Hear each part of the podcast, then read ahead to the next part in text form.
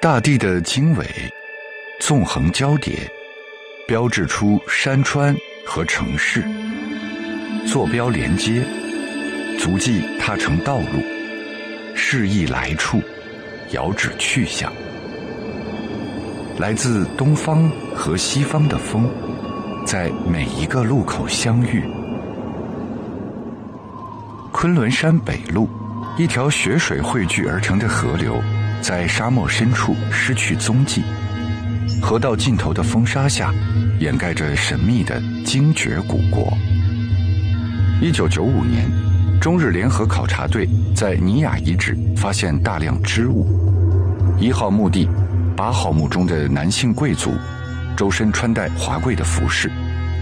右臂旁的一枚方形护臂，保存完好，引人注目。护臂主体剪裁自五重平纹精锦，边缘有六条绑绳。蓝、绿、红、黄、白五色金线织出云山、星象、草木和鸟兽。纷纭色彩装扮了主人的手腕，山石云气与奇禽异兽的组合，在汉代寓意仙境，是流传四海的装饰母题。汉风西传，这件护臂或许是中原王朝给精绝古国的馈赠。织锦的纹样间，自右及左横列八个篆体文字。五星出东方，利中国。这是一句吉利的占星语。五星即金木水火土，也称太白、岁、辰、荧惑和震。地分九州，中国指的是中原。人们相信，每当五星汇聚，辉耀东方，大汉就将安宁昌盛。丝缕的叠加构成锦缎，颜色的集合拼出画面与文字，美好的愿望浓缩成千丝万缕，被细密编织进这一掌见方的精致里。五星锦每平方厘米经线二百二十根，纬线四十八根，丝织纤细，线织密集。都展现了公元二至三世纪最杰出的丝绸制造工艺。四川成都老关山汉墓出土的四台蜀锦提花机模型，为金人复原逝去的神机提供了线索。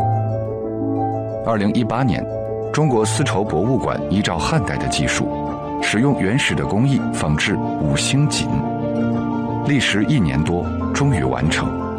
全幅的画面和完整的语句，再一次缀合在世人眼前。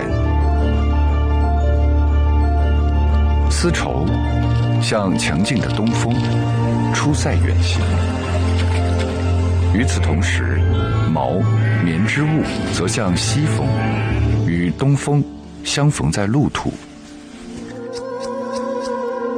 新疆地区的丝路遗址不仅保存了锦缎。还容纳了多元的域外因素，例如织有人马和武士图案的克毛，印有丰饶女神的棉布，无不折射着来自异邦的陌生风景，裹挟着浓郁的他乡气韵。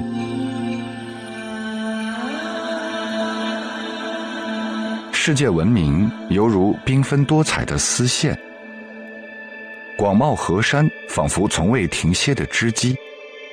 在东风和西风的吹拂下，编织至今。经与纬，线与路，古与今，在沙海古道上，我们看到了你，也遇见了自己。